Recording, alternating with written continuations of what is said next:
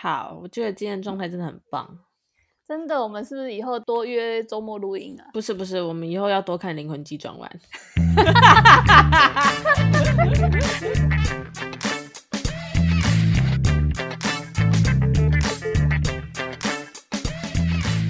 我觉得这个皮克斯这一次的编剧又更神了，真的哎，我觉得他们现在就是渐入佳境，他们已经是生对了人。什么生对了人？就是升官升对人。Oh. 最近的人事变迁还不错哦，做的很不错。人事 人事是部的那个人事异动，嗯，有反映在你的作品上哦。真的，剧本都很深奥哎。这次迪士尼这个，哎，等下是迪士尼还是皮克斯？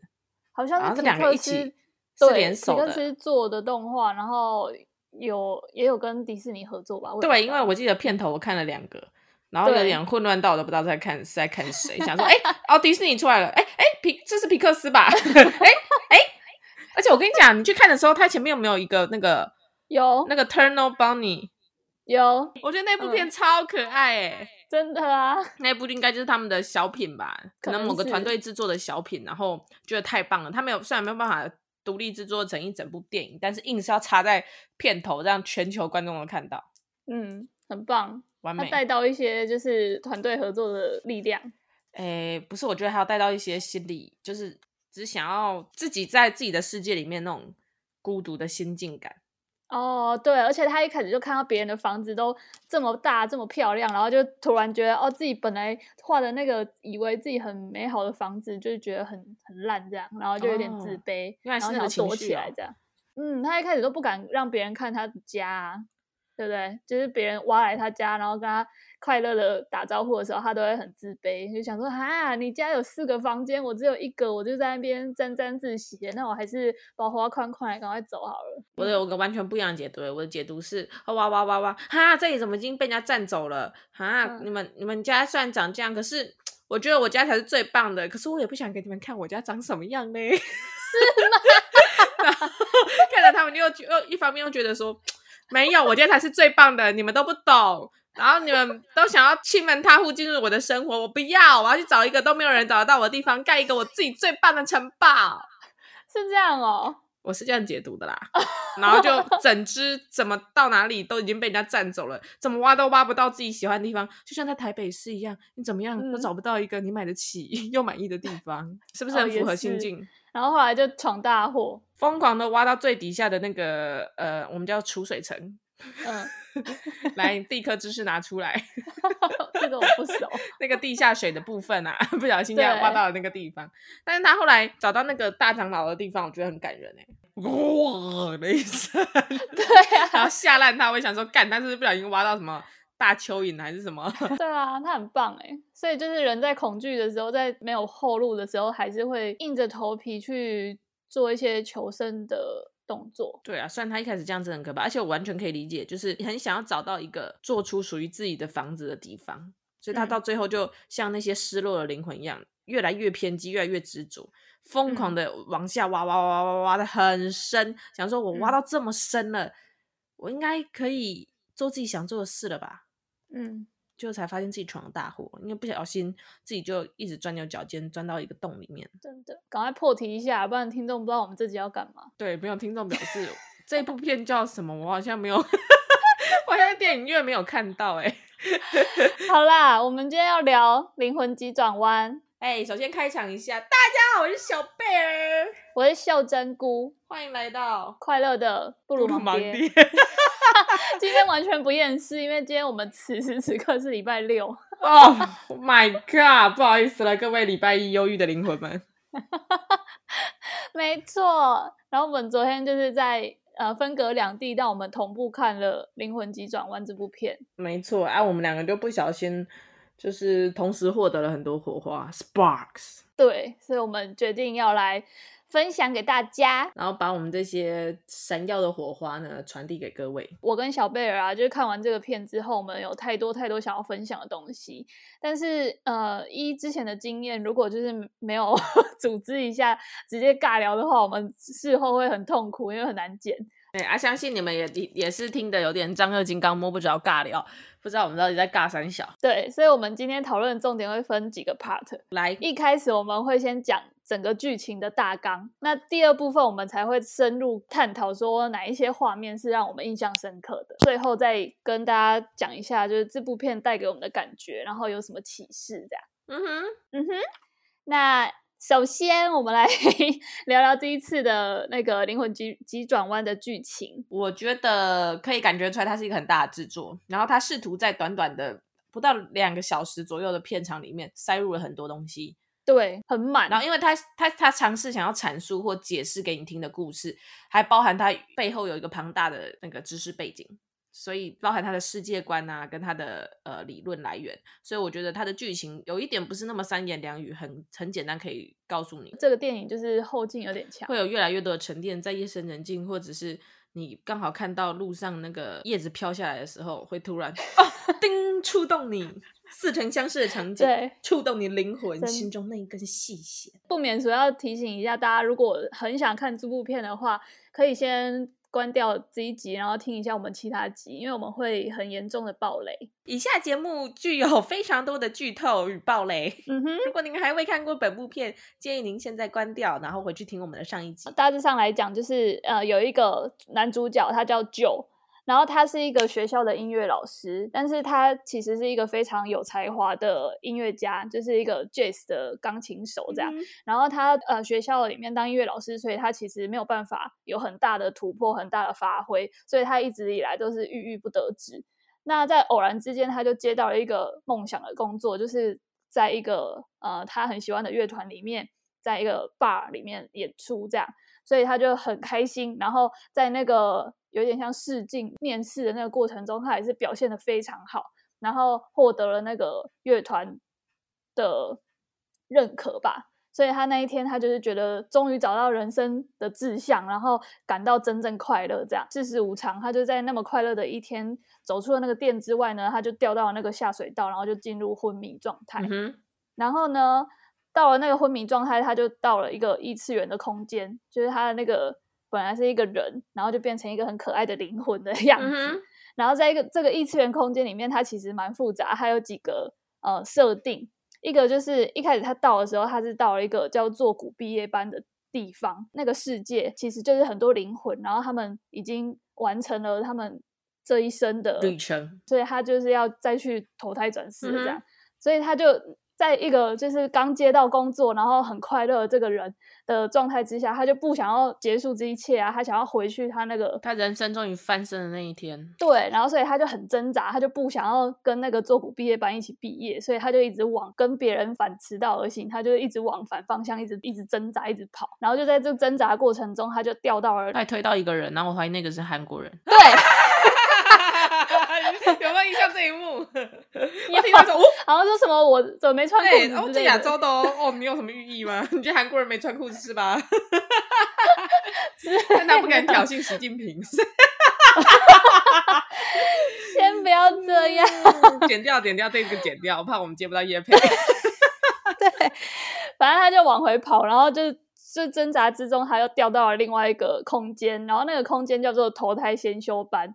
那那个空间里，这些小灵魂都还没有到过人世间，嗯、就跟做古毕业班不一样的是，做古毕业班他们是已经完成人生旅程，然后到了那个做古毕业班，就是呃有点反反过来。那投胎先修班是他们要先收集好很多呃人格特质啊、呃，找到一个属于自己的 spark。就是火花，他们才可以有到人世间的通行证。嗯、所以在这个投胎先修班里面呢，他就呃误打误撞的找到了一个叫做二十二号的小灵魂。嗯、哼然后这个二十二号呢，他就是一个非常顽固的灵魂，他就是觉得我根本不想要去那个人世间啊，我根本不想要活。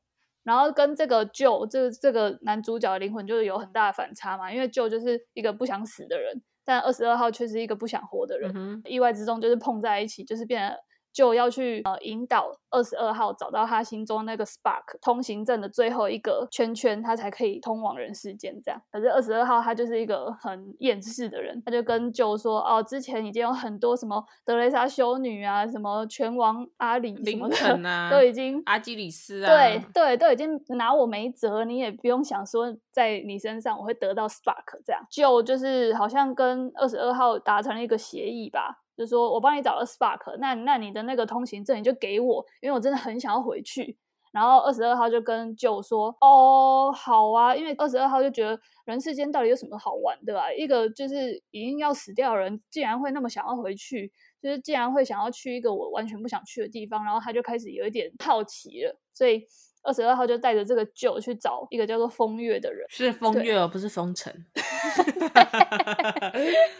那这个风月是什么什么样的人物呢？他其实蛮特别的，就是风月他其实他就是你每天在街角看到那个坐在地上，然后前面有放一个零钱盒那个啦，然后就很臭又很脏然后，不知道自己在干嘛那个。你是你看起来不知道他在干嘛，其实你才是那个不知道自己在干嘛的人。我跟你讲，他风月在这一个戏的角色设定，我觉得很特别，就是他其实是一。一个帮人家举扛棒的那种临时工吧，然后他就会举着那个扛棒，比如说什么呃，这里有打折的那种扛棒，然后就在那边跳舞，然后耍杂耍这样，然后一般人走过去都会觉得哦，就是一个很不起眼的人，他就是赚一些小钱这样，但是他其实在做这个工作的时候，他是就是非常的投入的，开心，对，所以这个风月呢，他就有一个能力，就是他可以在人世间跟灵魂的这个异次元空间。做转换，没错，特别是当他做一件事情做到进入忘我的世界的时候，也就是我们所谓的进入心流。反正他们就找到风月，然后就风月就用了一些方法让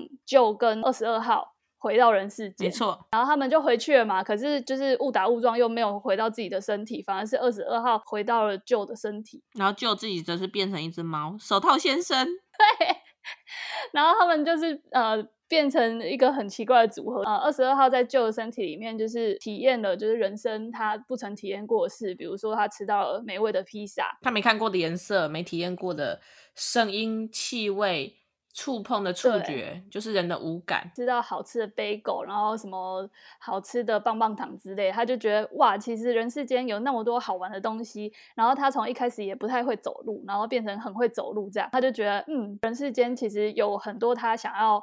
呃，挖掘的东西，其实他也蛮想要到这个世界上的。没错。然后 Terry，他就是一个，就是会去数说我们这个灵魂啊，跟那个堕谷毕业班跟投胎先修班的灵魂数到底是不是不是 match 的？就是有一个灵魂就是不见，反正就是救了，他就因为他逃回来了嘛，所以他他叫 Larry 还是 Henry？他叫 Terry。Yeah，that's Terry，that's Henry，也也不是 Dory，对，是 Terry。反正就是。二十二号跟 Joe 在人世间快乐的这段期间呢，就是那个工作狂 Terry，他就想要把二十二号跟 Joe 抓回去那个灵魂异次元空间，嗯、所以呢就被 Terry 抓回去了。然后这时候二十二号就发现。就是他其实那个通行证已经挤满了，他已经找到他的 Spark 了。对，他之前迟迟不想要成为一个人的时候，他怎么样都找不到投胎为人的 Spark。对，然后意外中他跟 Joe 一起到人世间晃一圈之后，回来到灵异次元空间，他就发现他的 Spark 已经被填满了。这就叫做拿体验包的重要性。试用包啊，为什么专柜小姐一直要塞五墨的小体验包给你啊？各位，为什么很多人老板都说你先吃吃看，不好吃免钱啊？体验沉浸式体验的重要，各位知道了啊？对，反正他就找到 Spark 了嘛。然后因为 Joe 就跟他本来就跟他约定好说，那个通行证如果拿到之后，你要把它给我，因为反正你也不想要去人世间，然后我想要回去。我们说好了的。但二十二号就觉得。哈，可是我透过你的身体晃了一圈之后，我就发现我真的蛮想要去做人看看的，诶，所以他就不想要给他这样。然后这时候 Joe 就呛他说：“拜托，你是用我的身体去感受，你才就是有那个 spark 的好不好？你就是因为在我身体里面啊，我本来志向就是很喜欢音乐啊，所以你就理所当然得到那个 spark。那个 spark 根本不是你自己的，是我的。而且你原本什么都不会，那些是因为我会，你才会的。”二十二号就有点觉得天呐，这个 spark 好像不是我，不属于我诶，因为我其实还没找到自己人生的志向，我还不知道我自己可以干嘛，所以这个 spark 真的不属于我。然后它就变成一个。很失落的灵魂，没错，被那种负面的能量所捆绑、笼罩，然后把自己变成了一个很像那个、很像尘螨一样的东西，真的有点像哎。然后他们会在失落沙洲里面来背景音乐下。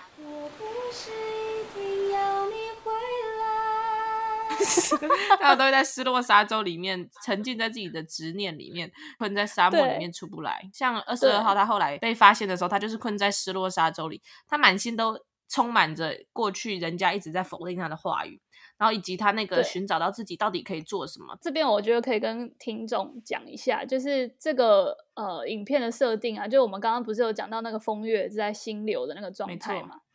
对，那其实那个失落失落灵魂啊，跟心流，它其实是在同一个空间里。就是因为它设定就是呃，我们心流不是就是我们对一件事情非常有动机，然后呃，就是做到废寝忘食，然后就有点轻飘飘的，有点灵肉分离的那种感觉。没错，到了一个升华的状态。对，那失落灵魂其实就是反向的，它就是变成是一个太过负面，负面到忘我。对，他觉得什么事情他会引起不了他的兴趣，然后他就对自己完全放弃自我那种感觉，然后也是有点轻飘飘的，什么东西他都。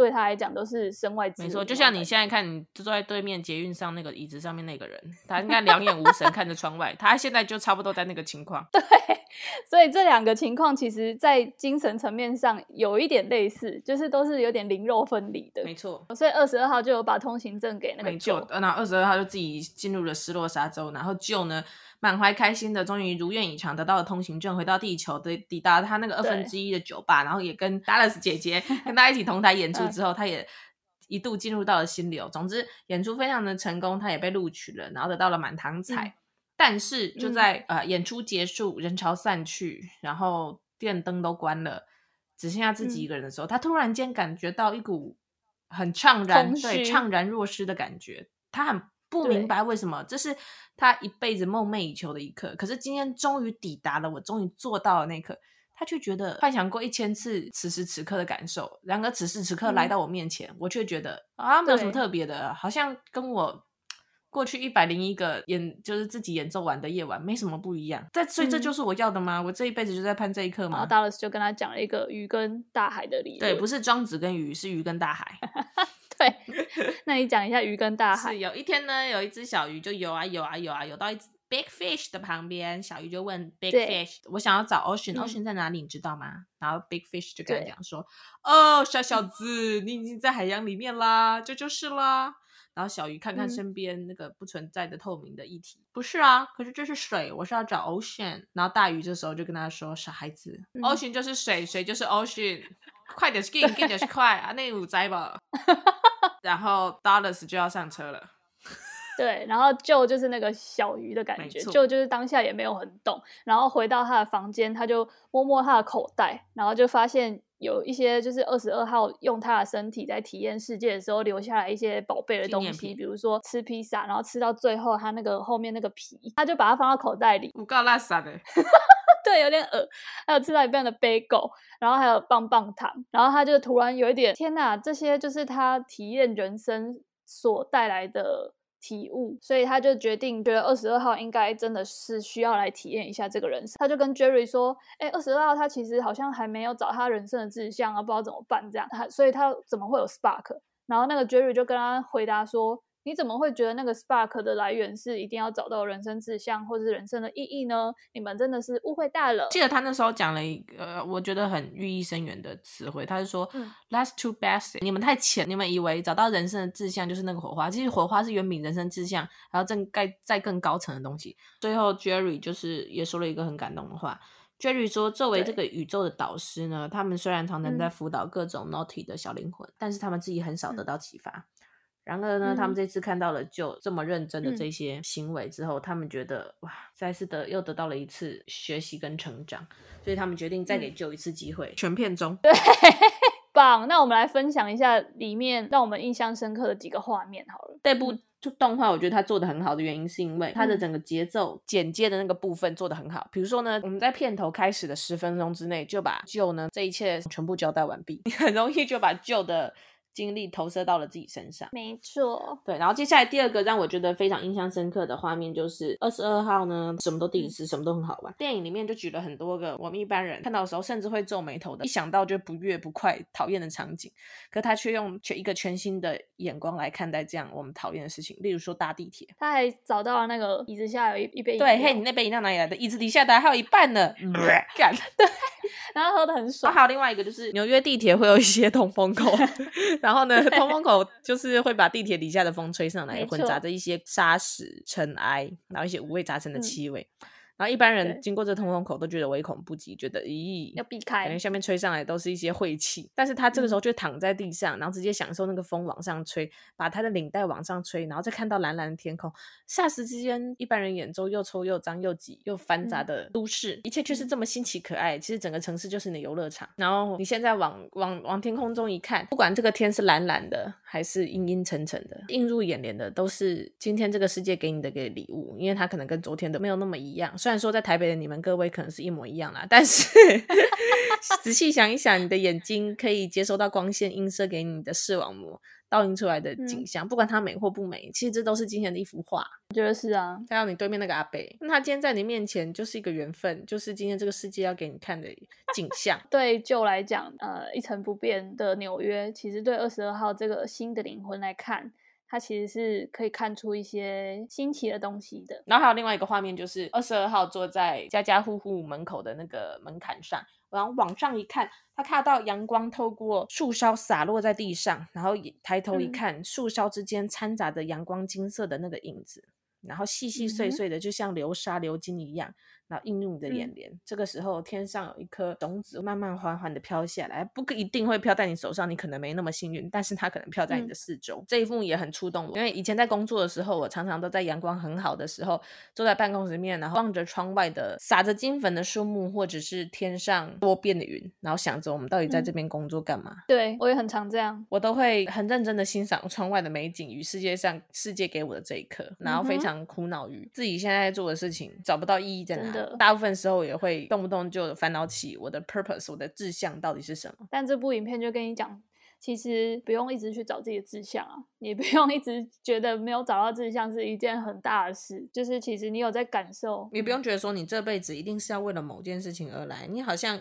非得要做出什么惊天动地的事，你才有活下去的价值，或你才有活下去的资格。嗯、但有时候其实不是的，因为你的生命本身就是有意义的事情，人生的意义就在于你现在活着，活过这一次。我有看过一个影评，他在探讨这部片子里面，他是在探讨着所谓的存在主义。哎，我想到之前。有一个人讲过，嘿人生的意义就是在寻找人生的意义。哦，没错，寻找本身就是它的意义。对，就这个过程其实就是人生的意义。没错，就像那个，哎呀，这跟我们那个片不谋而合啊。有时候我们寻找的答案本身，找到最后它就是一个混沌，一混沌对。那重点不是那个答案本身是什么，重点是你在寻找它的过程中经历了什么。对，最后你找到什么不重要，因为你要找那东西，搞不好根本就不存在。没错。可是不管怎么样，你就是很努力的去找它嘛。嗯哼。不管怎么样，你现在在听布鲁芒爹，你就是听对了嘛。布鲁芒爹到底说了什么，不是很重要啊。你在听的这个过程中，如果打到你的心，或者是戳到你的笑点，有会心一笑的感觉，那就是 spark。对，你现在快点眼神抬起来，跟你斜对面那个姐姐会心一笑，她也在听布鲁芒爹啊！你们这些小鲁们，好啦，笑死！哎、欸，我刚刚查了一下，我知道那个是什么种子。啊哈，那是桃花心木的种子，是桃花心木呀？是那个哈利波特的桃花心木吗？我的魔杖也是桃花心木做的哦。对，它的种子就是呃，从树上掉下来的时候，它就是会旋转，好像竹蜻蜓一样，它会旋转。好啦，哎，存在主义呢是一个哲学的非理性主义思考。他认为人存在的意义无法经由理性思考得到答案，对，所以呢，他就是用这个理论来强调个人啊、独立自主啊，还有你自己主观经验的重要性，不要再会被那个社会价值观绑架。就是说，一百个人就有一百种主观经验，那就有一百种。嗯存在的意义或者一百种人生的样貌，嗯、完全没有办法去说哦，谁才是比较好，谁才是比较坏，也没有办法说哦，哪一个才是比较对，哪一个才是比较偏的。这些东西因为完全不一样，所以没有基准值，无从比较。著名的先驱是尼采跟齐克果。那换我来讲一下我的印象深刻的画面。是的，我觉得那个理发师对我来讲还蛮重要的。就跟二十二号进到理发厅的时候，就就跟那个二十二号说，这个理发师呢是我看过最有天分的，他就是出。生在 born to be 天生的理发师，嗯、他真的很有天分。这样，然后那个二十二号在被他理头发的时候，他就跟他闲聊，然后就发现其实这个理发师他本身的志向一开始并不是想要当理发师，他是想要当一个兽医，嗯、是完全不搭嘎。但是因为种种一些什么现实的考量，所以他后来就当了理发师。然后这时候。就就觉得哈，那你没有过得很快乐喽，因为你没有就是完成自己的梦想。理发师就呃很轻松的说，不不不，我不觉得一定要当兽医才会是快乐的。其实我当理发师的时候，可以看到很多不同的人事物，然后跟大家这样聊天，就像我现在在跟这个二十二号聊天这样一样，对我来就说就是人生的意义。我觉得这个还蛮感人的。他突然让我想到一件事情，就是说宏观一点来看，我们过去父母那辈所教给我们的价值观，通常都是我们要努力读书、出人头地，然后将来干大事。嗯赚大钱，嗯，然后受人敬仰，嗯、得到社会地位，然后如此看来，你的人生才是有意义或成功的。嗯、然而现在，当我们终于长大，大到了应该要好好的干大事、追求功名利禄的时候，嗯、但这社会上却反而弥漫着很多像《灵魂急转弯》这样子的电影或作品，如雨后春笋般冒出的理论或者是故事，来倡导说，其实人生没有什么非一定要变成的样子，那彻底推翻了我们小时候所被灌输的价值观。其实，当人类在呃积极营想要变成大家所羡慕的某种样子的时候，大部分的人可能都不会变成社会上所推崇的那个样子。也就是说，在这个社会上发挥自己的所长，然后创造价值的人，大部分都不是呃我们在媒体上或者是从小被灌输的那个那种样子。可是最棒的事情仍然是我们在自己每天做的所谓小事里面取得成就感，而且感到快乐。就我们都花了很多很多的时间在寻找一个。不一定会快乐的东西，但是还好到现在，到嗯，就是还没有到太晚的时刻。我理解了这一个，然后也让我们得以比我们的上一辈有更多的机会去选择一个 自己真的可以有得到成就感的事情。对，你不必不必到六十岁才看到《灵魂急转弯》这部 片。对，嗯，然后另外一个我印象深刻的画面就是那个救他。完成那个很美好的演出之后，就跟 Dallas 聊说，呃，他终于达成梦想，却很空虚。就今天跟昨天没什么不一样，有点冲击我啦。因为其实我之前在我们第几集啊？第十六集的时候，不是在那边很迷惘，说什么啊？到底要不要考心理师啊？心理师是我一生的志业，嗯、就有点像那个 Joe。看到那一幕的时候，就会觉得，那如果我现在真的就是觉得我要去考心理师，然后很努力的考到了之后呢，我会不会就跟 Joe 一样，就觉得嗯啊，然后嘞这样，就像那些 MA 啊，现在要 diss MA 是不是？你看毕业之后的 MA，毕业那一天，那个那个谁不是也在讲吗？毕业了之后，然后呢？隔天还是去上班呐、啊，工作还照做啊，日子还是照旧，薪水照领啊。你只是完成了人生中一个里程碑，一个一个目标。你不会因为完成了这个里程碑，你的人生就一路顺遂。你也不是说完成这个里里程碑就可以到做股毕业班报到了，没那么轻松。太恐怖了吧？你以为这个人生旅途就这样结束了吗？还远的呢！你现在只是走到四 百卡一个小休息站而已。对，所以我觉得那个他的那个状态，我还蛮呃有被他疗愈到了。就是他他这样讲，就是有点醒我们，就是。你其实不用一直去追寻你那个达不到的梦想，或是因为现实考量而且而没达到的梦想。其实你在生活中，你有用心去感受，就是有认真在过生活。嗯，这让我想到我之前读到一个文章，他提到说，呃，我们每个人都有三种我，一个是真实我，一个是理想我，嗯、然后一个是、嗯、社会我啦，啊、社会我啦嘿娜。然后社会我就是社会上期待我应该要功成名就、干大事的我。然后还有一个理想我是理想中小辈人应该要成为的样子。大部分人都会希望我们去追求理想我，或者是很想努力符合期待，变成社会我。嗯哼，其实呢，人生要快乐很简单，你就是把眼光从理想我放到真实我身上。如果你在真实我的时候过得比较随心所欲、顺应自己的心，多一点满足的话，不要总是眼睛永远看着理想我，然后把这个真实我随便过，过得很糟。那这样其实人生就会比较多的成就感，比较快乐。这这才是比较开心，然后比较所谓的成功人生的秘诀。我觉得是诶。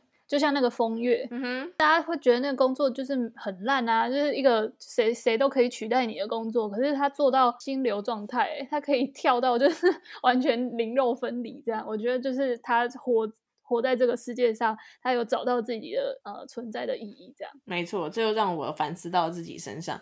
平常我们在做工作的时候，其实从以前到现在都会一直在想，我的工作要很有意义，然后我的工作要累积呀、啊。可是我们就会常常忽略，当我们这个工作。上面可能要做些鸟事、小事或烂事的时候，嗯、我们就会觉得天哪，我真的好废哦。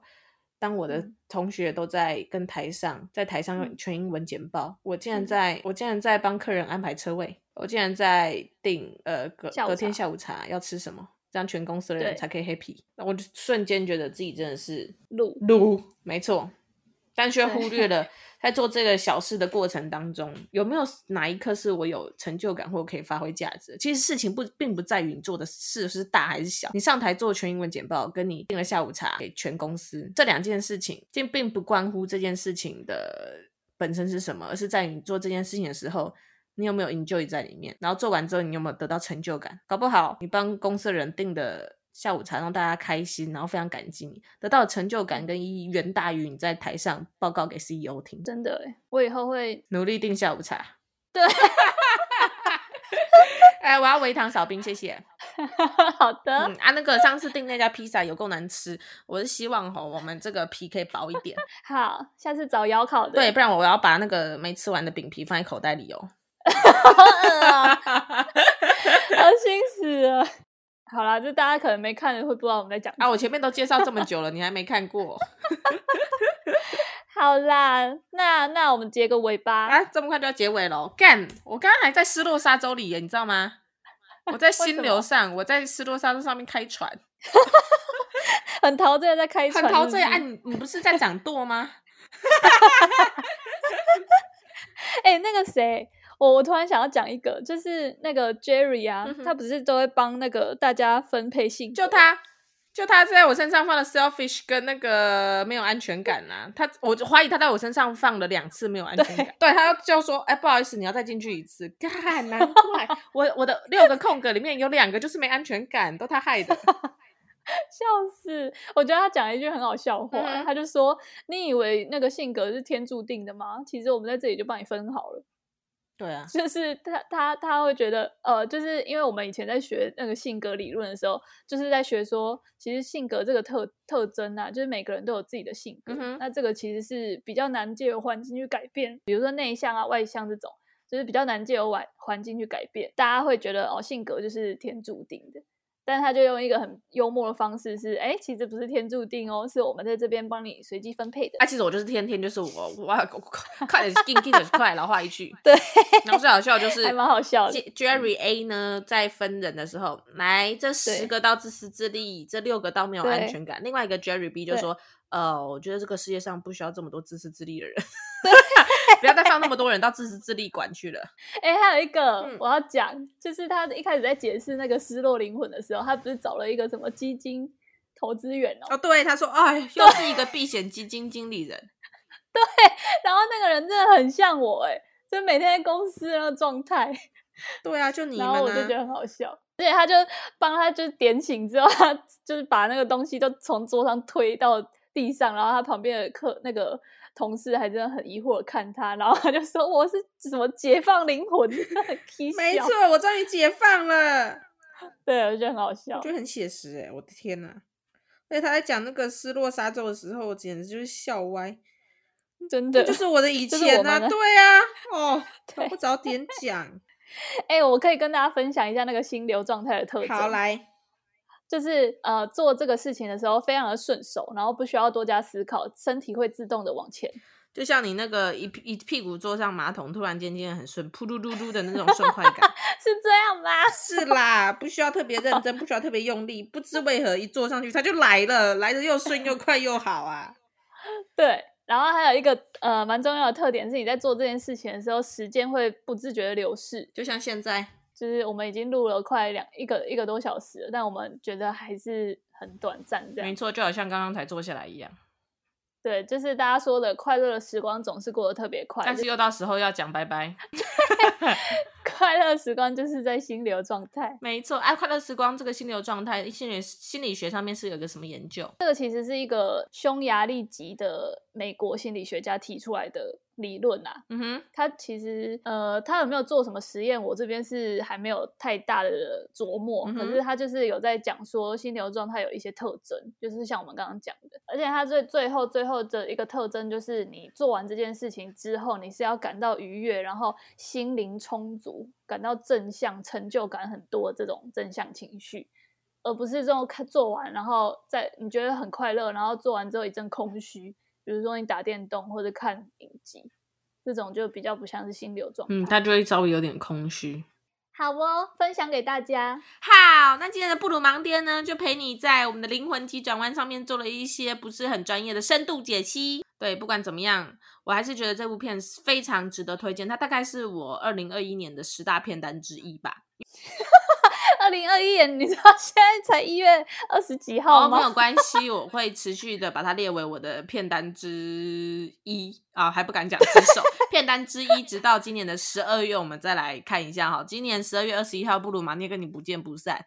然后十二月二十一，为何？呃，因为今天是二，今天是二十一号，不是吗？今天是二十三，我很抱歉。不好意思，我一直从二十一号心流到现在啦，所以这两天之间对我来说就 just just like nothing。OK，好啦，那我相信呢，在捷运或火车或高铁或 whatever，可能那个失落沙洲上的船，听我们的节目听到进入心流的各位，嗯哼，好啦，那新的一年的布鲁芒爹照样要用充满元气的声音跟精神，希望啦带给你满满 满满快乐的 Blue Monday。对。我刚在想，满满快乐的 Blue Monday 是有那里怪怪的？是 Blue Monday，终归是 Blue Monday，它就是一个事实。你也没有办法抵抗，但是在度过 Blue Monday 的这个过程中，嗯、本身就是 Blue Monday 的意义。真的，你讲的好好、哦，我就结尾王啊！我跟你说，真的，而且跟大家讲一个好消息，是那个年终啊，年终快来了，我跟你讲，哎呦，年终啊，各位同学啊，你那个上次被老板骂，加班做不完啊，中午吃吐司，我跟你讲，这一切都有意义了啊！嗯，你会感受到瞬间的财富自由。对，你看到薪资单的那一瞬间，大概会有五秒钟陷入心流状态。啊！但是那个，你如果在打开的那五秒钟不小心瞥见你同事刚好在船的下面的话，嗯，买一杯饮料请他。真的，他应该是看到了那个薪资单而不小心进入失落沙洲。好啦，希望大家看到自己的那个薪资单那一瞬间，都会到船上来到此一游。对，都是在心流状态。风月在船长室等你哦。笑死我！这个随便用哎、欸，心流不是这样用的吗？不是这样用的，是不是？非常专注在数自己的年终。对啊，在里面数几个零。哦哦哦，进入心流。哦哦。好，那今天呢，Blue Monday 就带给你满满的正能量。那老实说呢，我觉得如果你到现在还没有看的话，虽然已经听的差不多了，我还是建议你去看一下，因为我觉得它里面呢，嗯、除了它的各种节奏啊、分镜啊，还有台词都做得非常好之外，它深层的程度让我觉得非常推荐每个人都去看一下。尤其是我看完之后呢，小贝尔的前几集也可以听得出来嘛，就是稍微比较厌世一点。看完这部片之后呢，我竟然获得了很久以来没有获得到的宁静感。然后看完了之后呢，我一瞬间看这个世界的角度都非常不同了，因为我又再次经由这部片被提醒说，其实我们本身活在这个世界上。我眼睛可以看到的，然后手可以摸到的，可以体会到的，因为我爱了我的人跟我爱的人，这件事情本身就是我存在的意义。我因此得到了非常祥和的宁静的感受，以及心理上的平静。路上又被人家按喇叭，我也会觉得天哪，这喇叭按的真可爱。OK，我有这种感觉，是不是？因为我我嗯，我看完之后啊，就是也是非常的正能量。嗯、然后就是在走在路上的时候，就是后面有有人就是走在我后面，然后他可能觉得我走太慢，因为我就是一个高雄的孩子嘛，就走路特别慢这样。然后 他就是觉得我走路走太慢，然后走走过我旁边的时候还折了一下这样，这样。嗯哼，但我就是。当下就也没有太生气，没错，就觉得 never mind，因为觉得对，很有点想跟他讲说，你知道吗？其实走路本身就是我的意义，我很会走路，走路走路不是我的志向，但是我很会，那就是我的火花，你懂吗？泽泽阿姨真的。